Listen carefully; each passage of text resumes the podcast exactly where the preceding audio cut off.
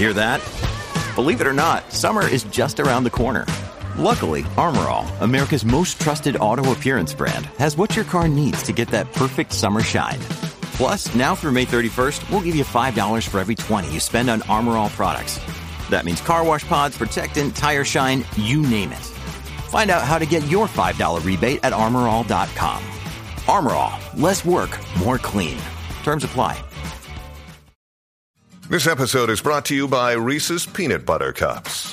In breaking news, leading scientists worldwide are conducting experiments to determine if Reese's Peanut Butter Cups are the perfect combination of peanut butter and chocolate. However, it appears the study was inconclusive, as the scientists couldn't help but eat all the Reese's.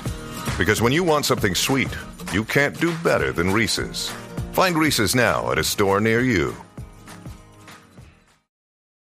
When you need mealtime inspiration, it's worth shopping Kroger, where you'll find over 30,000 mouth-watering choices that excite your inner foodie. And no matter what tasty choice you make, you'll enjoy our everyday low prices, plus extra ways to save, like digital coupons worth over $600 each week. You can also save up to $1 off per gallon at the pump with fuel points. More savings and more inspiring flavors make shopping Kroger worth it every time. Kroger, fresh for everyone. Fuel restrictions apply. From sponsoring cultural events to partnering on community projects, creating youth programs to supporting first responders, at MidAmerican Energy, caring about our community goes beyond keeping the lights on. It's about being obsessively relentlessly at your service. Learn more at midamericanenergy.com slash social. Woodhouse Nissan offers a variety of SUVs and crossovers to fit your lifestyle. Whether you're looking for an SUV with high towing capability or a crossover with all wheel drive, you can expect a variety of safety features, plenty of seating, ample cargo space, and innovative design to tackle virtually any adventure. Explore the Nissan lineup of SUVs and crossovers featuring Rogue, Rogue Sport, Kicks, Murano, Pathfinder, and Armada. Visit one of our two Nissan locations or shop online at woodhouse.com.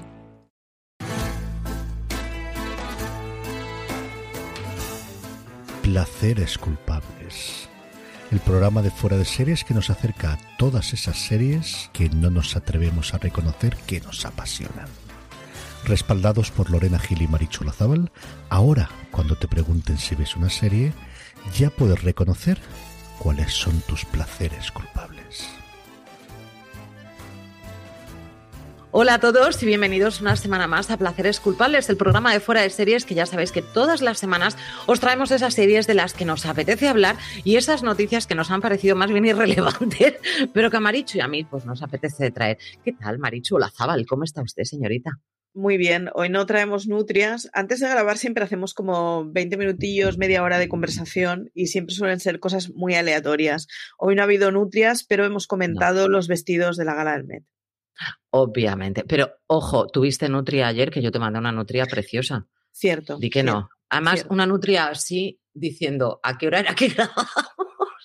Porque nunca me acuerdo de estas cosas, pero molaba mil. Y es que a Maricho hay que mandarle animalicos para preguntarle cosas, a que sí, Maricho. Es lo que consigue coger mi, mi atención. O sea, tu atención total. A mí, a mí, me traes una foto de un bombero en calzoncillos y es como, pero me traes una nutria. Haciendo así, por favor, Marichu, dime, grabamos al final y es estas cosas. Animalitos. Marichu, Marichu, ¿y uno de esos placeres culpables que has tenido esta semana y que han captado tu atención han sido?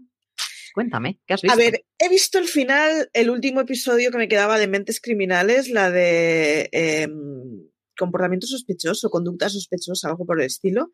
Me ha parecido un episodio muy bueno porque acaba con un to be continued. Spoiler, ah, no la renovaron. Ah, muy bien, trabajado esto. Eso a mí me duele mucho en el alma, Marichu. Yo esas cosas las llevo muy mal, yo te aviso. Me lo a tengo que inventar hecho, o algo. A, a, mí me ha parecido que es el final perfecto para una serie completamente desastrosa. Entonces, me parece que es como Kibit cutre. me ha gustado Pero muy mucho. cutre. Me ha gustado, claro. Es, sí, es quien hace un final así si no sabe que le van a renovar. Ah. Ay, en fin, Dios mío. He visto la última temporada de Lucifer, me la he comido del tirón. Tengo que reconocer que la vi porque para escribir de ella. Y conforme ha ido avanzando le he ido cogiendo gustito. No me parece que sea un mal cierre, tiene momentos eh, sentimentales, es divertida, está bien, es un final bastante coherente con la serie. He visto el arranque de Vigil, me ha gustado bastante, pero bastante, así que ya veremos cómo avanza, pero bueno, podéis seguir viéndola en Movistar. Eh, y ayer me enganché a una cosa muy extraña que se llama El juego del calamar. Es una serie. Perdóname. Podemos.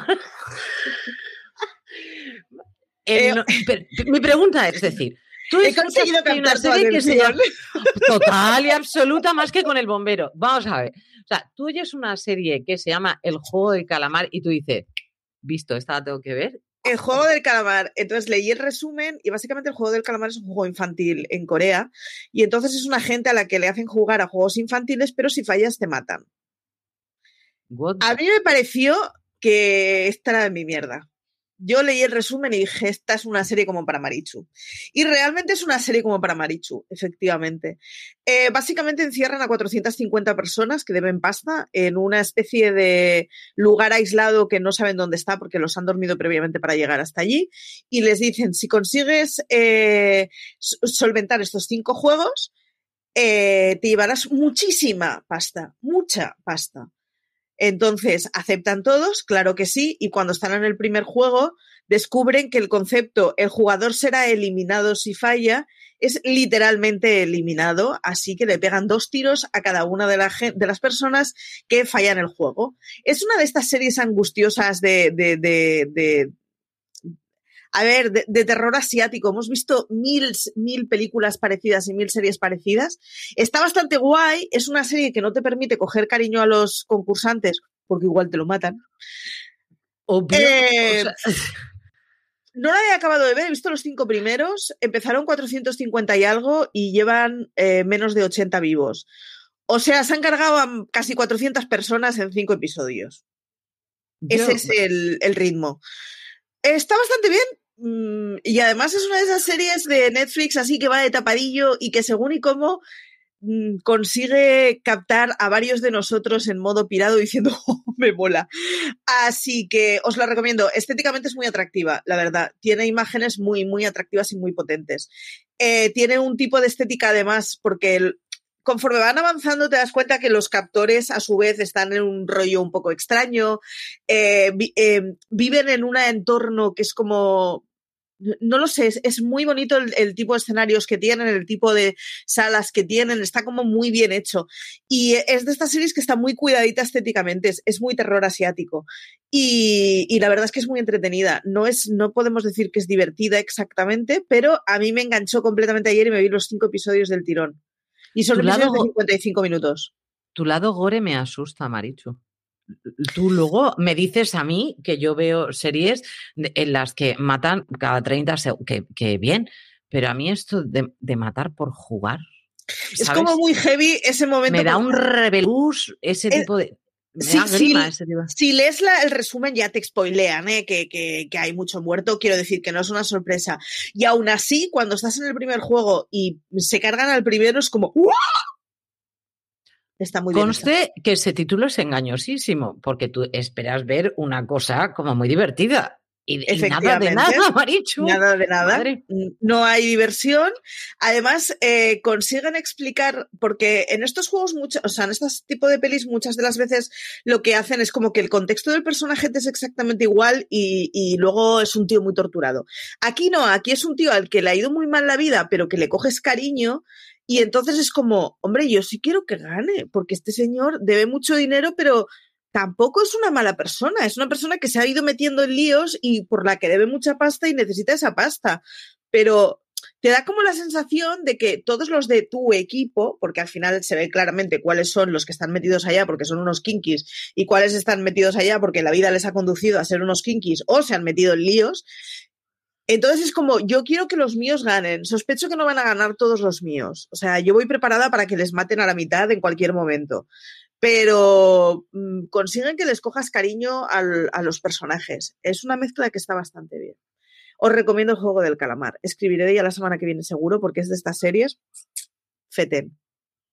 A ver, no vayáis esperando una gran serie, pero es que como no gran serie de las que se cargan a 400 en cinco episodios está muy bien.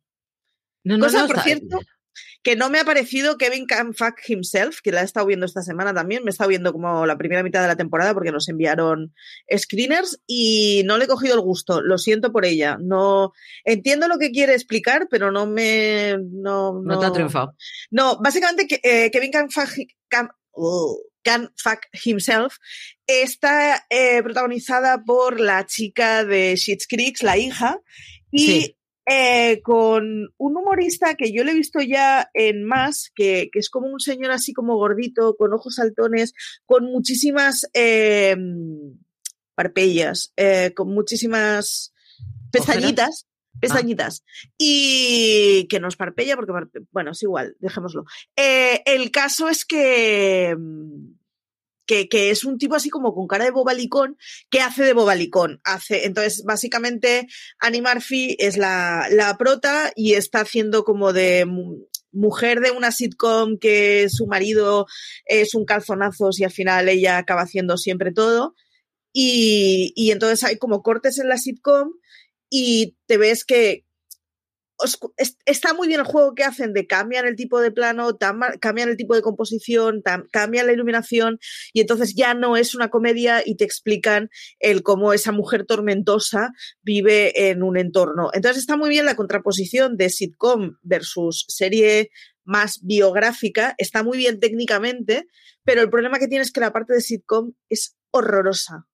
Entonces, las primeras escenas, ver una serie horrorosa porque es una caricatura, tragas, pero cuando en todos los episodios la mitad de la serie es una comedia que es que es insoportable e insostenible, se hace muy largo. Entiendo lo que me quieren explicar, pero es que la mitad de los episodios se me hace mucha bola. Así que no me está abandonada. Nada. Posiblemente estas de las que abandone, porque ya, ya nos vamos conociendo y posiblemente es de las que abandone. Lo otro que he visto es Condena, increíble tenéis la crítica en fuera de series. Lo titulé algo así como si tienes que ver una serie este otoño que sea Condena. Me reafirmo. Sin Ben y Stephen Graham en una serie carcelaria de la BBC, tres episodios. Explica muchísimas cosas, está muy bien explicada. Se cascan unos papelones increíbles. O sea, yo no tenía claro que Sin Ben era un buen actor. Y después de esta serie es como, Dios mío, qué papelón se casca. Muy buena. Y ya, sí, lo último que he visto son cosas del 11 de septiembre. La semana pasada dije que no iba a haber cosas del, del, aniversario del 11 de septiembre, pero luego llegó la vida y me he tragado un par de ellos que si quieres comentamos luego porque tú también has visto. Sí, sí que he visto, sí. Yo creo que ha sido una semana para te tenía que dar el corazón para verlo o no verlo, Marichu. Yo creo que ha sido quizás la, semana para hacerlo. Lo que pasa, luego ya entra lo psicópata que te puedas volver con este tema y hasta qué punto puedas llegar. Yo, hice una cosa. No solo tener límite. Yo hice una cosa no muy inteligente y es que el día de septiembre volaba Así que el 9 de septiembre me pasé todo el día viendo cosas del aniversario del 11 de septiembre. Muy bien. Y además en el vuelo de ida nos dijeron algo así como que apagad los teléfonos, pero de verdad, porque hay mucha niebla y no sabemos cómo vamos a aterrizar y hay que cambiar el sistema de aterrizaje. Y fue uno de esos momentos en donde el maricho hipocondríaca pensó, ayer hiciste muy mal viendo. Muy mal. ¿Qué el timing malísimo. ¿Qué es lo que viste tú del 11 de septiembre? Vi eh, lo que vas a comentar tú, que tú viste en Hulu y en España podemos ver en Movistar Plus, es un documental de National Geographic que está muy bien sobre el día en cuestión, luego lo comentas, y vi el especial de Netflix. El especial de Netflix está muy bien, son creo que cinco episodios, es un primer episodio donde te explican el 11 de septiembre y todos los demás te explican eh, causas y consecuencias. O sea, en historia siempre hay el causas, hechos y consecuencias cuando explicas una cosa. Entonces, los otros cuatro son los previos, que qué llevó al 11 de septiembre o cuáles los, los meses previos, cuáles son los meses posteriores al 11 de septiembre y cuáles son los años posteriores. Acaba con la retirada de tropas de Biden de este año. Entonces, está muy bien para explicar muchas cosas. O sea, eh, el, el, día del 11 de septiembre es terrible y se complementa muy bien con el que vas a hablar tú, pero está muy bien explicado. Yo me imagino, si yo ahora tuviera 20 años y no recordara nada y me hubiera crecido oyendo cosas del 11 de septiembre, pero no entendiera muy bien qué es lo que ha pasado y por qué se dice que, lo que está pasando en Afganistán es consecuencia de eso y que, que, pinta Saddam Hussein ahí en medio, un señor al que ya ni conozco y está muy bien explicado esos 20 años de, buah, o sea, la pelota ha llegado a ser muy grande, hay muchas no iba a decir versiones, pero no es exactamente versiones, hay muchas opiniones al respecto, vayamos a escuchar un poco todas y vayamos a ver un poco todas. Está muy bien si tienes menos de 30 años y recuerdas muy vagamente lo que fue el 11 de septiembre y cuáles fueron los cinco años posteriores al 11 de septiembre, recomiendo encarecidamente. Se llama Momentos Decisivos, el 11 de septiembre y la guerra posterior o algo parecido y lo tenéis en Netflix. Pues yo esta semana, aparte de, ahora hablaremos si quieres de lo del 11 de septiembre, yo he continuado, pues, eh, ¿cómo haces tú que te pones a ver, pues, o tus mentes criminales o tus chicas Gilmore y tal? Yo he vuelto con las Gilmore, por cierto, perdón, se me había olvidado. Eh, notifico que estoy viendo las Gilmore otra vez. Es otoño, hace falta cosas cozy. Hombre, si es cozy, yo he visto, estoy viendo MASH de nuevo porque es de esas que voy viendo algunos capítulos que me, que me gustan mucho y tal, y es esa serie que ya la he visto tantas veces que sé parte hasta de los diálogos que digo, aquí es cuando me puedo quedar un poquito en trance, este, Es, este, Es, buen momento. Lo que pasa que hay veces que me gusta tanto el capítulo que me despejó muchísimo.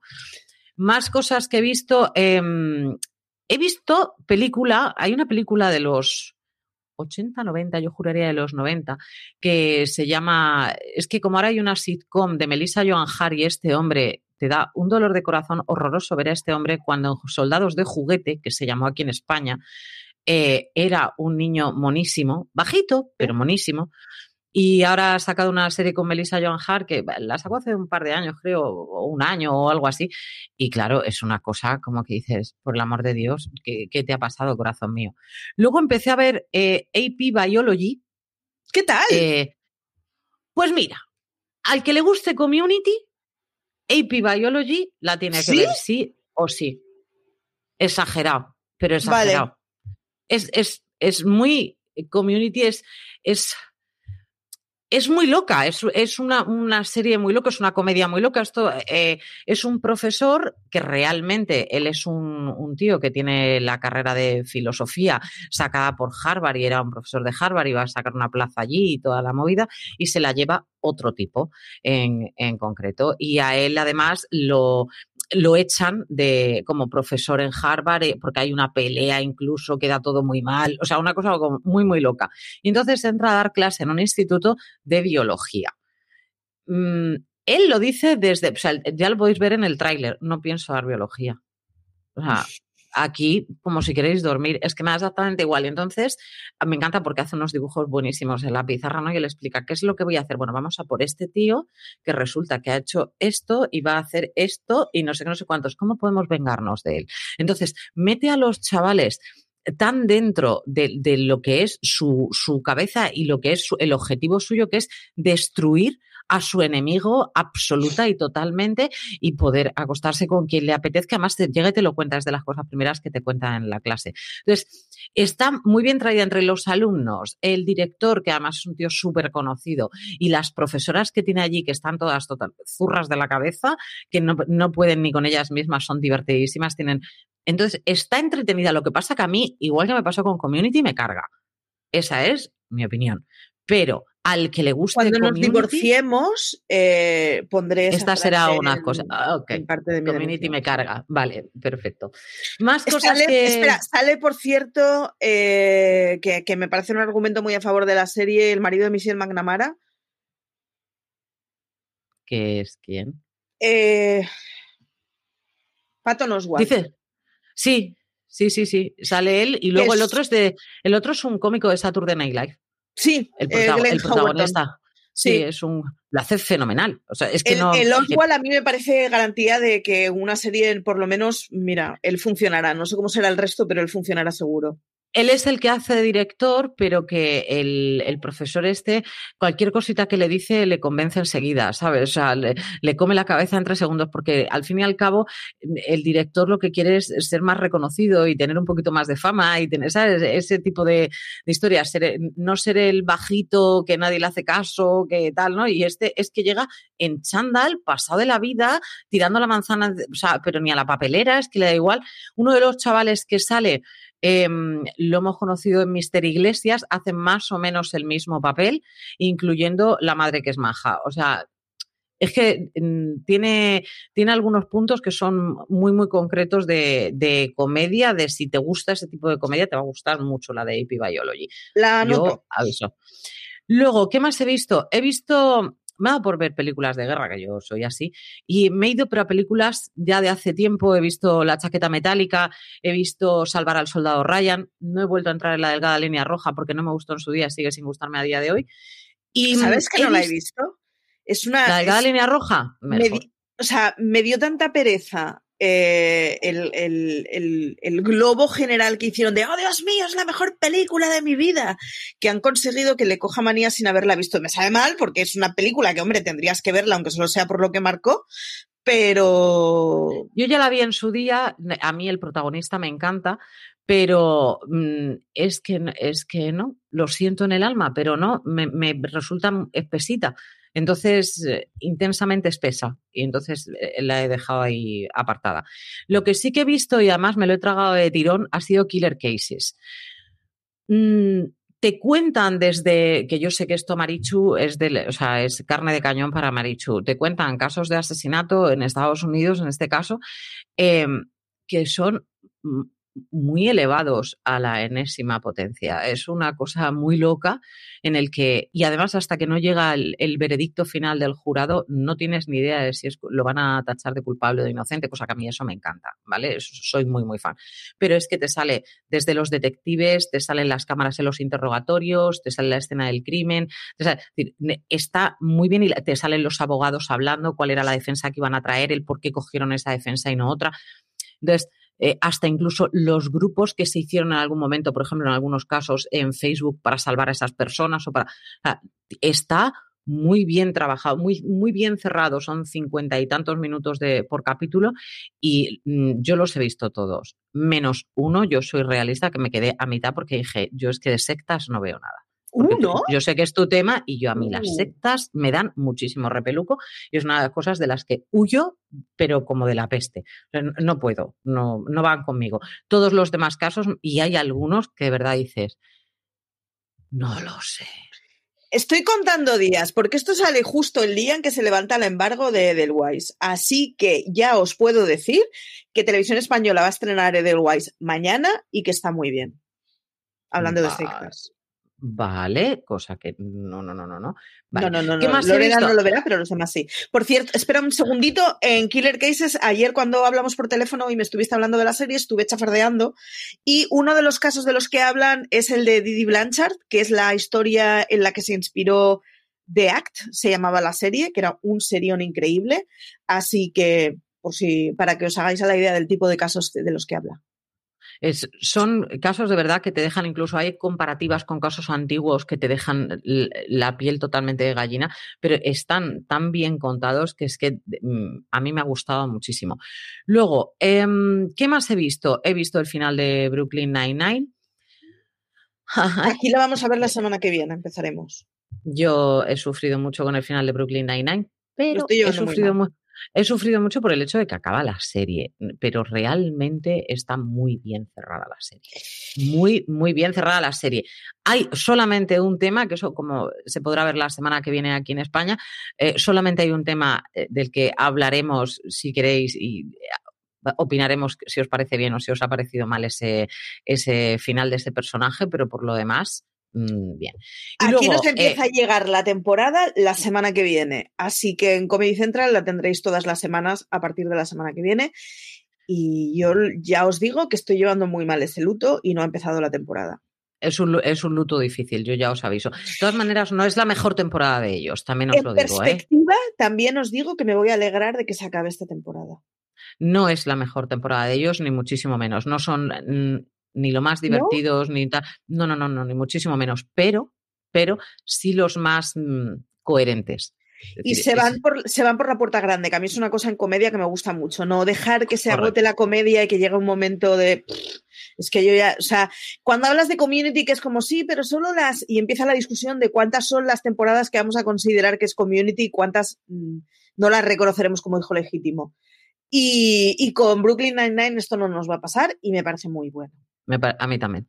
Otra cosa que he visto así muy chorra ha sido The Voice Australia, pero porque yo soy así y me apetecía verlo.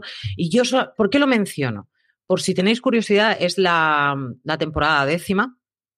Eh, la ganadora, al que le guste la música, simplemente. Y esas voces que dices, no, no, no puede ser que cantes así. O sea, es porque además tiene una voz como, hola, ¿qué tal? Me llamo, ¿sabes? Ese rollo de voz y de repente canta y tú dices, me voy del país o me voy a Australia, no pasa nada. Lo que haga falta, una auténtica maravilla. Y lo que hemos visto de 9-11... no puedo, no puedo ver mm, cosas en las que canten. Yo, lo sé, pero es que esa señora hay que oírla en la vida. Asesinato sí, canto no. Esta este es mi escala de... Una maravilla absoluta. Y luego, mm, ¿qué he visto del, del 11 de septiembre? He visto el 11 de septiembre un día en América. Em, son, me parece, son 10 capítulos, 7 capítulos, eh, no me acuerdo, son un porrón de capítulos, pero está tan bien contado, tan, tan bien contado desde todos los puntos de vista y sobre todo desde...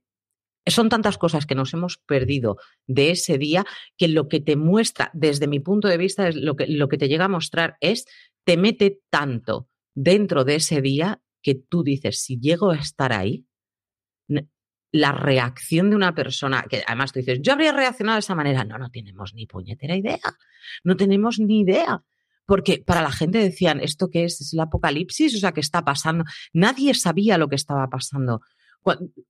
Es una está grabado con un, con un gusto, pero al mismo tiempo con hay unas entrevistas que son muy duras de escuchar y vas a conocer muchos personajes y vas a saber cómo han acabado cada uno de ellos y hay algunas frases que se te quedan grabadas, yo creo que de por vida. Y son cosas que aunque yo sí que estaba perfectamente en el 11 de septiembre viendo las noticias y que de hecho soy tan loca de la cabeza que busqué y encontré en YouTube a Matías Prat dando la noticia aquel día y me lo volví a tragar entero que era lo que yo vi en aquel momento, que, que me quedé totalmente, que la cabeza me, me daba vueltas. Y yo solamente, además me acuerdo de hablar con, estaba mi hermano y estaba mi madre, mi padre todavía no había llegado, y le, le dije a mi hermano, Dios mío, vamos a la guerra. O sea, fue una cosa que me hizo así la cabeza. yo recuerdo, mi madre trabajaba de noche, entonces mi madre estaba durmiendo eh, y mi padre estaba en el despacho trabajando que era festivo aquí, pero mi padre se fue al despacho a trabajar y yo recuerdo llamar a mi padre en el despacho en plan, vale, eh, enciende la radio, encendió la radio, vino para casa y tal. Y yo recuerdo a las 4 de la tarde, una cosa así, que despertamos a mi madre por lo mismo, de estamos presenciando el arranque de la Tercera Guerra Mundial y mi madre está dormida. No, o sea, cuando, cuando se despierten me va a decir, ¿por qué caray no me habéis despertado? Y yo recuerdo despertarla en plan, vamos a ver, no te asustes, pero te estamos despertando antes porque ha pasado esto, esto y esto, y creemos que tienes que levantarte y ver lo que está pasando porque cuando te despiertes el mundo habrá cambiado y no vas a saber qué es lo que ha pasado.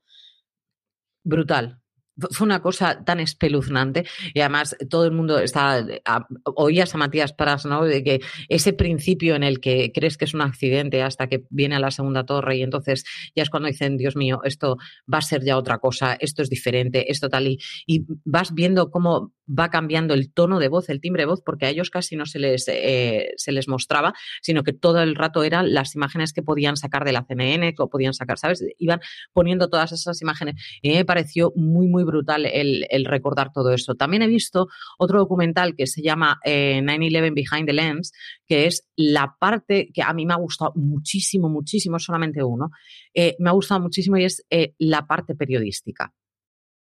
From sponsoring cultural events to partnering on community projects, creating youth programs to supporting first responders, at MidAmerican Energy, caring about our community goes beyond keeping the lights on. It's about being obsessively relentlessly at your service. Learn more at midamericanenergy.com slash social. Woodhouse Nissan offers a variety of SUVs and crossovers to fit your lifestyle. Whether you're looking for an SUV with high towing capability or a crossover with all wheel drive, you can expect a variety of safety features, plenty of seating, ample cargo space, and innovative design to tackle virtually any adventure. Explore the Nissan lineup of SUVs and crossovers featuring Rogue, Rogue Sport, Kicks, Murano, Pathfinder, and Armada. Visit one of our two Nissan locations or shop online at woodhouse.com.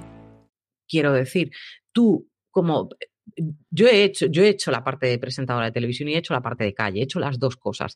Y si tú estás presentando el informativo en ese momento y te entra una noticia así, o sea, mm, el entrar en directo y el empezar a hablar, o sea, eh, tu cabeza tiene que ir a mil por hora.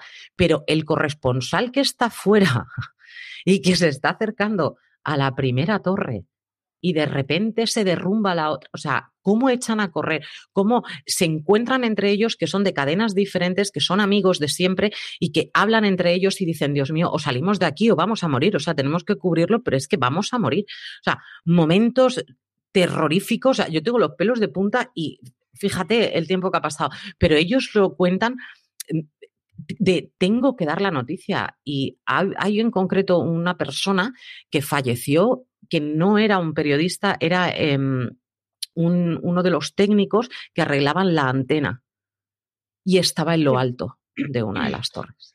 Yo, eh, o sea, lo, ayer cuando hablábamos por teléfono lo comentaba que cuando fue el atentado en Barcelona, no es cuestión de medir atentados, pero Obviamente. cuando fue el atentado en Barcelona, que la historia ya era distinta, es decir, eh, es terrorífico, pero el concepto no te viene de nuevas, yo recuerdo que la ciudad estaba como en shock y fue mucho más fácil de olvidar físicamente. Es decir, las ramblas a las 24 horas eran las del día anterior, aunque no hubiera gente, pero el espacio urbano era igual. En una cosa así, en donde de repente hay un referente enorme que, que se ve desde cualquier sitio, que desaparece, en una cosa o sea, tenéis que pensar en cuánto miden las manzanas de, de, Manhattan. O sea, el rollo ese de cambió completamente toda la imagen de la ciudad y cuántos meses tuvo que haber polvo en esa ciudad. Yo Brutal. no entiendo cómo esa ciudad le ha dado la vuelta. Las, o sea, me parece, bueno, pues porque hay que darle la vuelta y al final reaccionas como puedes.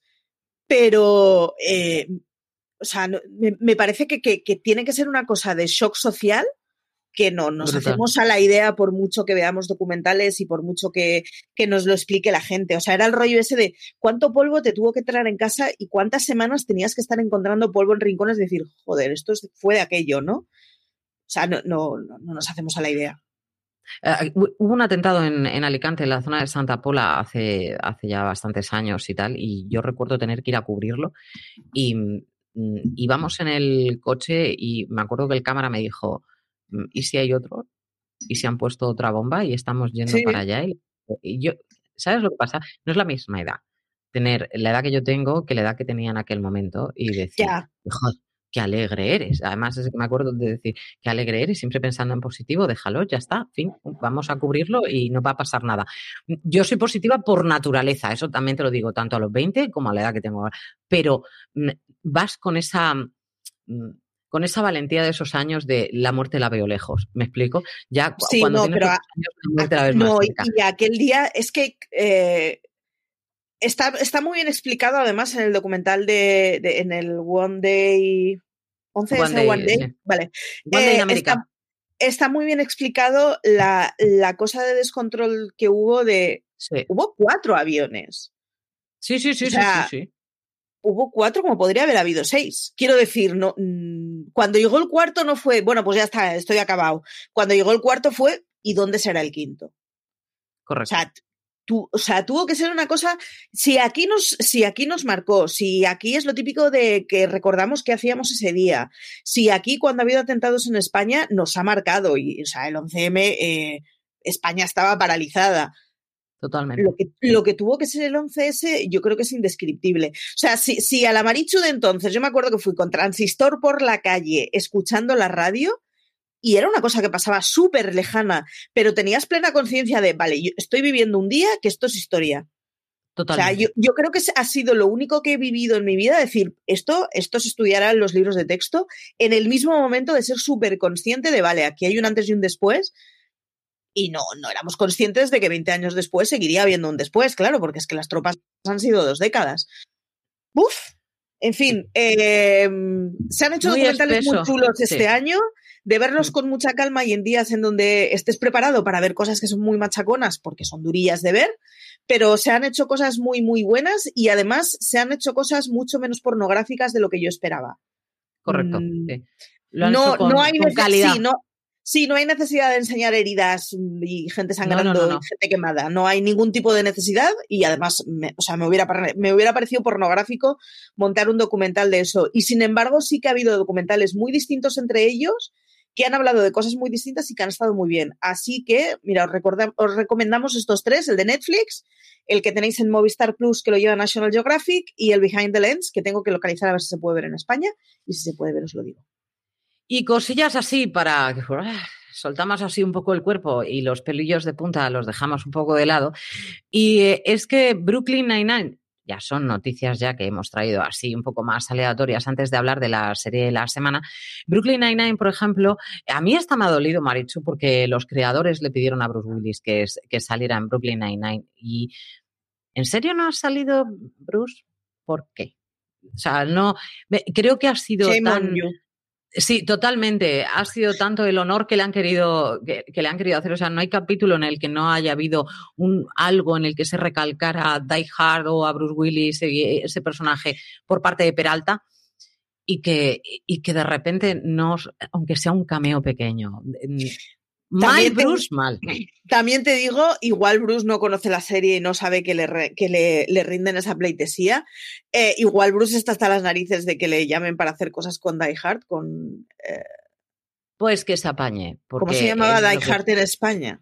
Eh, la jungla de cristal. Gracias. Con la jungla de Cristo, que es como si la hubiera visto, eh, como si la hubiera visto en inglés toda la vida, ¿sabes?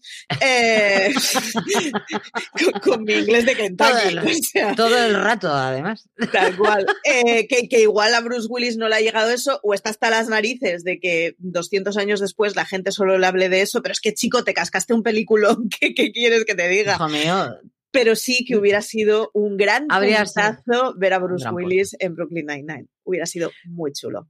Tú que has retomado ahora las chicas Gilmore por, no sé, vigésimo tercera vez, por ejemplo, eh, Milo Ventimiglia dice que, y, y, eh, a ver tu opinión, Marichu, dice que para él está bien que Rory y Jess no acabaran juntos. ¿Tú qué opinas? ¿Tú qué A ver?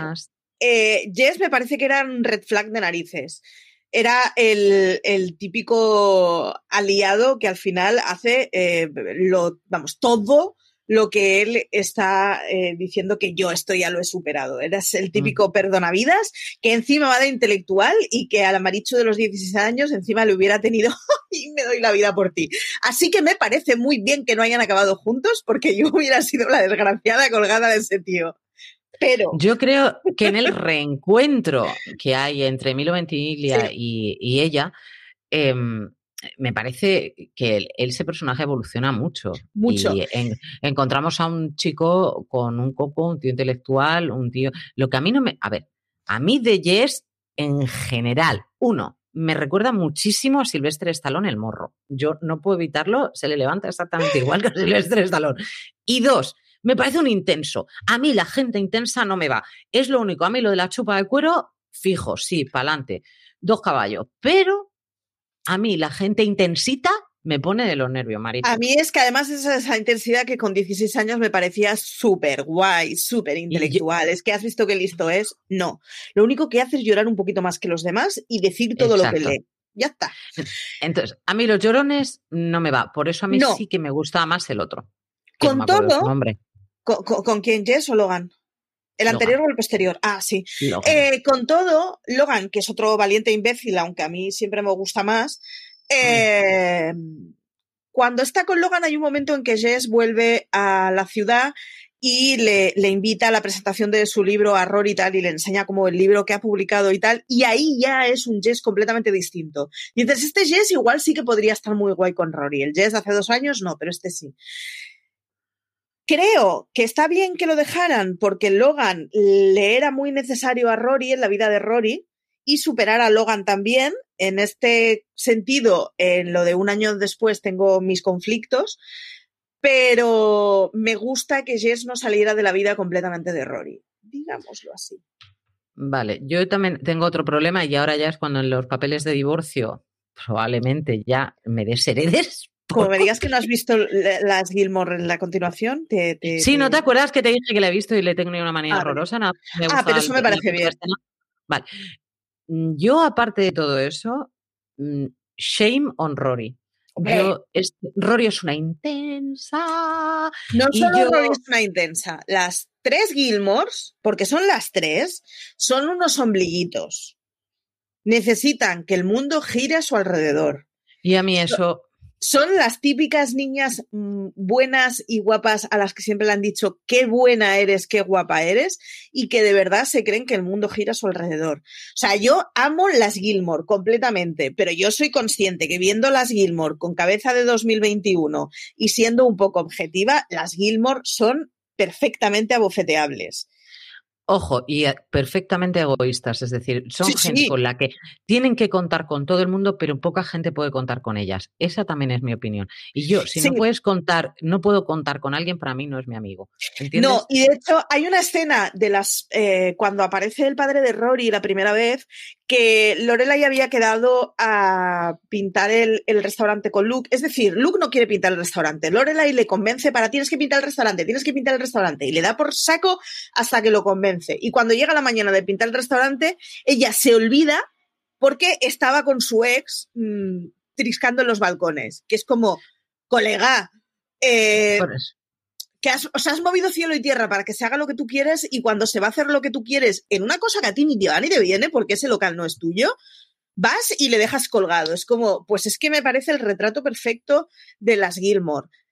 Pero aún y con todos que a mí me encantan. Yo recuerdo que esta serie la vio hace un par de años una amiga mía y era como, pero es terrible, ¿cómo puede ser que os guste esto? Y estábamos todas las demás en plan, pero mola mucho.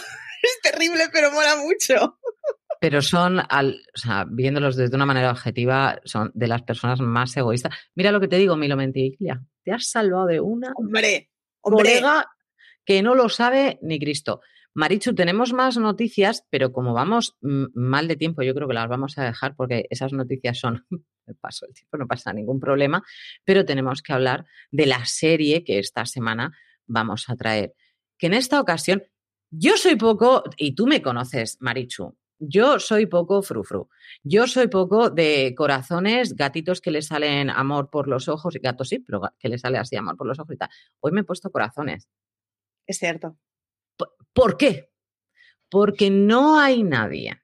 Yo, pocos personajes de serie puedo conocer yo que tengan un corazón tan grande y al que yo le cogiera tanto cariño como en este caso fue en Primos Lejanos a Valky.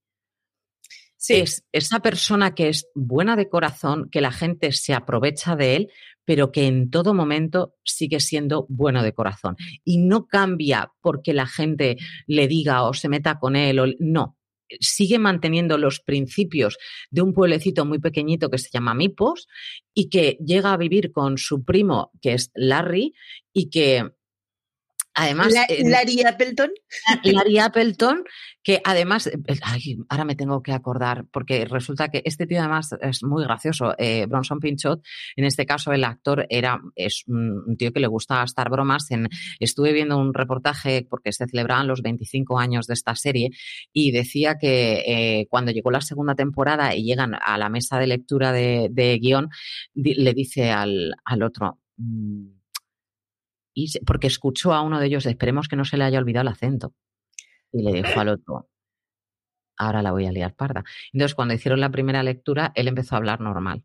Ay, Dios. Y claro, entonces el que es el que hacía su primo, es que nunca me acuerdo del nombre del, otro actor, estaba todo el rato haciendo así porque lo Mark Lee Baker y el otro, los otros eran totalmente planos, o sea, como diciendo, Dios mío, por favor, no, que no se le haya olvidado. O sea, está totalmente mm, lo que es un tío muy, muy simpático. Dice que em, en cuanto hicieron la primera lectura de guion, eh, fue brutal la, la, química que tuvieron entre ellos y que él destaca esta serie como una serie muy parecida, la, le hace ahí una, un símil con la, con la serie de mm, I Love Lucy, el, el hecho de que es una serie muy física, con comedia muy física. Y es cierto que no podemos olvidar el baile de la alegría.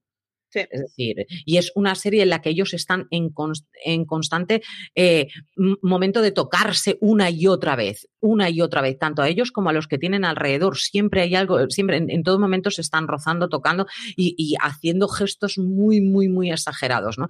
Dice, eh, decían ellos, dice, yo no he vuelto a ver una comedia en la que sea tan descaradamente física en ese sentido. ¿Tú cómo la recuerdas, Marichu? Yo, para empezar, o sea, en mi cabeza es lo que ahora es Ted Lasso. Él es el personaje, es, muy parecido al personaje de Ted Lasso. Es, el rollo ese de para mí primos lejanos, porque hablamos de primos lejanos, es la serie de Valky. Todo lo demás a mí me daba exactamente igual. Cuando yo, claro, yo la vi de pequeña y era como, pero ¿cómo se puede ser tan adorable? Este señor es claro. me encanta, me cae muy bien. Es, es, lo que ahora llamamos un hope punk, pues es que es eso, es como eh, te reconcilia con el universo y es una de esas series en donde además está muy bien porque el primo de Valky, Larry, es, un cínico y es un egoísta neoyorquino, pero es que dejan muy claro que, que, comparado con Valky es un amargado de la vida. Entonces, está muy bien porque Valky en cualquier otra serie sería el chaval al que le roban el bocadillo en el recreo. Totalmente. O sea, sería el tontito del que se ríe todo el mundo.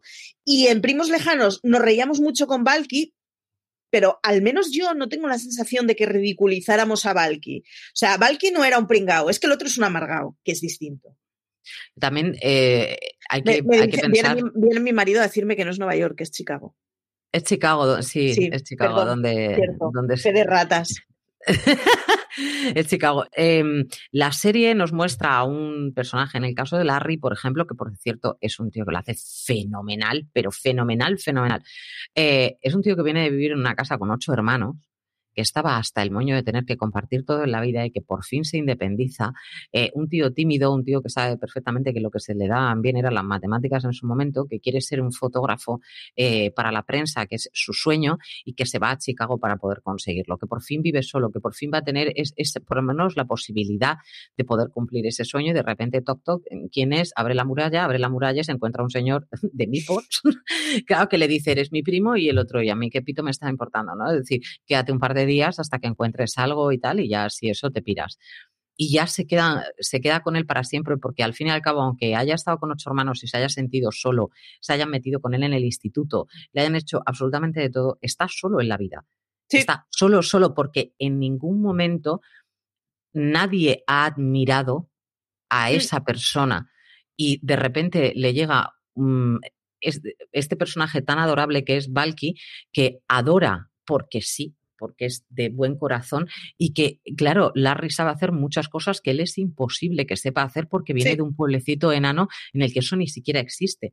Entonces, claro, que le deje hacer determinadas cosas o que le enseñe a hacer determinadas cosas para él es su héroe. Y, es lo que les da el contrapunto, el histerismo de Larry frente a la calma de Valky, el, el, el, que el otro lo tiene que tener, tiene un poco de toque, ¿vale? Y lo tiene que tener todo controlado y Valky es como, la vida es maravillosa, primo. Vamos a vivirla toda la vida. ¿Tú qué la has visto? mi oveja, Dimitri? ¿Tú qué la has visto recientemente? ¿Qué, ¿Qué tal aguanta el tiempo? Aguanta el tiempo como, una comedia muy, muy blanca de aquella época. Es decir, chirría muchísimo. Tampoco tanto porque ahora que vuelven las sombreras yo ya me tiro de los pelos. Pero eh, chirría mucho, pues eso, la, no tanto en ellos, sobre todo en ellas, ¿no? Los peinados y este tipo de cosas. Sí, bueno, pero eso. Pero es una comedia blanca. Es una comedia tan, tan blanca, tan, tan tan, tan blanca que yo la estoy viendo con mi hija Charlotte. Eh, pues, por ejemplo, a mi hija Madison no le ha hecho mucha gracia, pero a Charlotte le ha encantado. Y lo primero, eh, Charlotte tiene más o menos ese tipo de carácter, muy, muy parecido a Valky en ese sentido. No, no le gusta la gente mala, es una cosa que tiene muy clara en la cabeza. Y en cuanto vio el personaje de, de Valky, dijo, mamá, ¿dónde está? ¿Y, cómo es? Y porque para ella ese personaje es tan bonito, tan buena persona, tan que para él dice, sería mi mejor amigo en clase. Claro, veamos la clase, ¿no? Pero sería mi mejor amigo en clase. Y a ella le duele mucho cuando la gente lo ridiculiza, porque es un personaje que no quieres ridiculizar, ni quieres que se aprovechen de él. Sino, Entonces, aguanta bien el tiempo en el sentido de que existen las buenas personas y existen las personas que se aprovechan de los demás. es una serie tan sencilla como eso. Ellos buscan trabajar, buscan el amor y fin. Ese es el, ese es el objetivo de esa serie y hacerte reír con, con esa parte física, cómica que tienen entre ellos. Y si veis una foto de cómo está Bronson Pinchot ahora, eh, hace unos años salió en un concurso que tenían que competir y tal, y estaba gigante y tal. Si veis cómo está Bronson Pinchot, ole tu hijo. Mm, está estupendérrimo. El otro pobre, el otro pobre está muy pasado de vueltas. eh, del ataque de los reboots que nos están dando estos últimos años. De hecho, Aloña tenía una, una columna hablando precisamente de Primos Lejanos, porque de Primos Lejanos nos dijeron este verano que va a haber un reboot con dos mujeres, que son con Robin Tidd y con London Hughes. Así que parece ser que va a haber reboot de Primos Lejanos. Va a ser un poco actualizado, el argumento de hecho está un poco actualizado. La caricatura que hacíamos con Valky hoy en día, pues eh, no sería posible. O sea, el, rollo este de bien un inmigrante con acentito, como que divertido es un inmigrante con acentito, hoy en día no sería posible, pero a finales de los 80 sí lo era. Supongo que cambiarán ciertas cosas, pero eh, eso nos viene reboot. Y decir que yo no me acordaba y me lo recordaron ayer en casa, cosas de casa. Cosas de casa. Yo lo había, lo había bloqueado completamente. En la tercera y la cuarta temporada de Primos Lejanos hay una ascensorista que es la, madre. la madre. Y de ahí salió Cosas de Casa. Cosas de Casa. Que los que sois jóvenes eh, no lo tendréis tan claro, pero hubo en esos años, para mí, dos referentes que invadieron absolutamente todo, que uno fue Chiquito de la Calzada y otro fue Steve Urkel. Steve Urkel, o sea, veías a la peña diciéndole he sido yo por todos lados. Por cierto, mm, personaje que no me gustó nunca, pero eso ya es otro tema. Pero primos lejanos a lo largo de la historia, yo creo que ha dejado más pozo y ha dejado más, ha hecho más historia pero en su momento Cosas de Casa fue una cosa de estas de, o sea, nadie estaba desconectado de lo que era Cosas de Casa y Cosas de Casa salió como eso, como serie secuela de Primos Lejanos. Se me había olvidado completamente.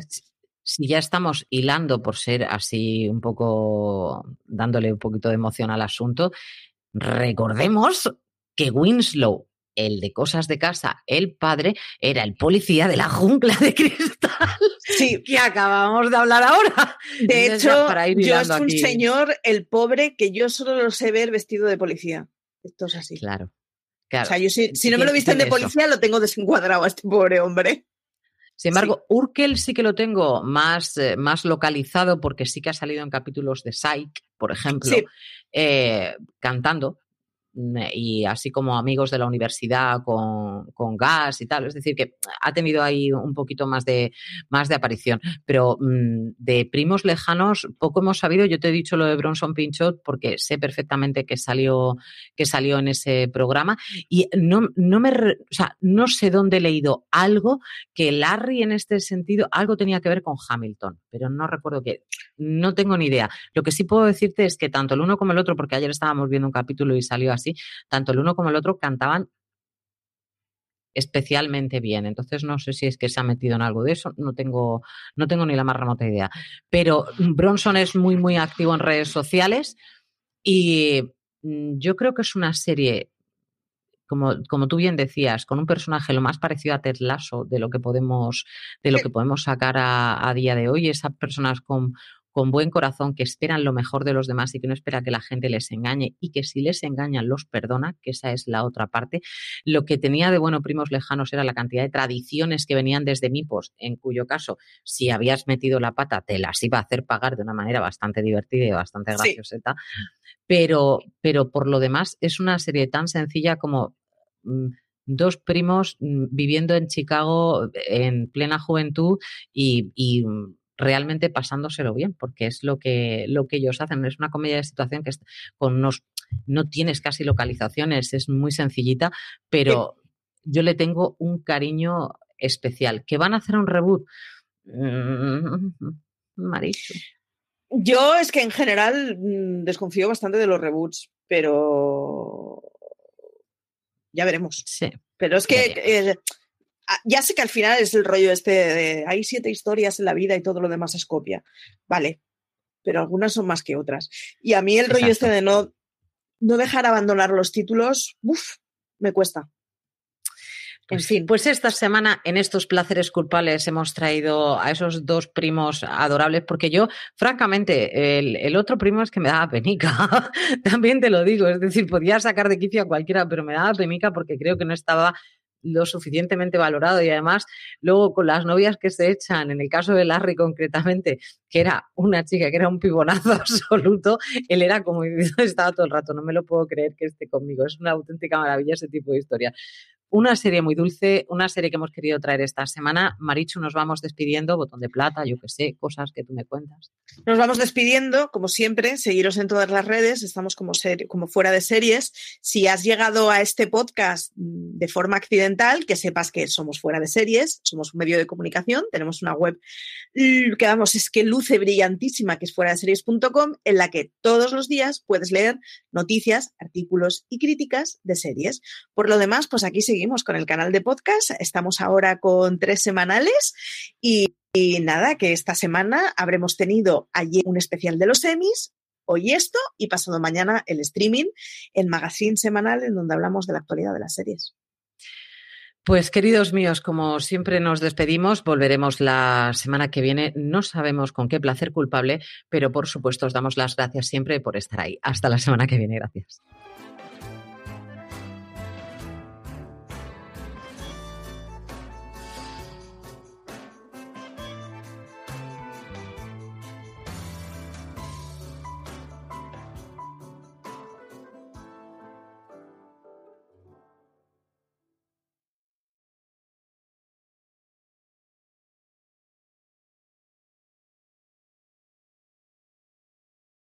This holiday, whether you're making a Baker's Simple Truth turkey for 40 or a Murray's Baked Brie for 2, Baker's has fast, fresh delivery and free pickup, so you can make holiday meals that bring you all together to create memories that last. Baker's, fresh for everyone. Free pickup on orders of $35 or more. Restrictions may apply. Choose from a great selection of digital coupons and use them up to five times in one transaction. Check our app for details. Bakers, fresh for everyone.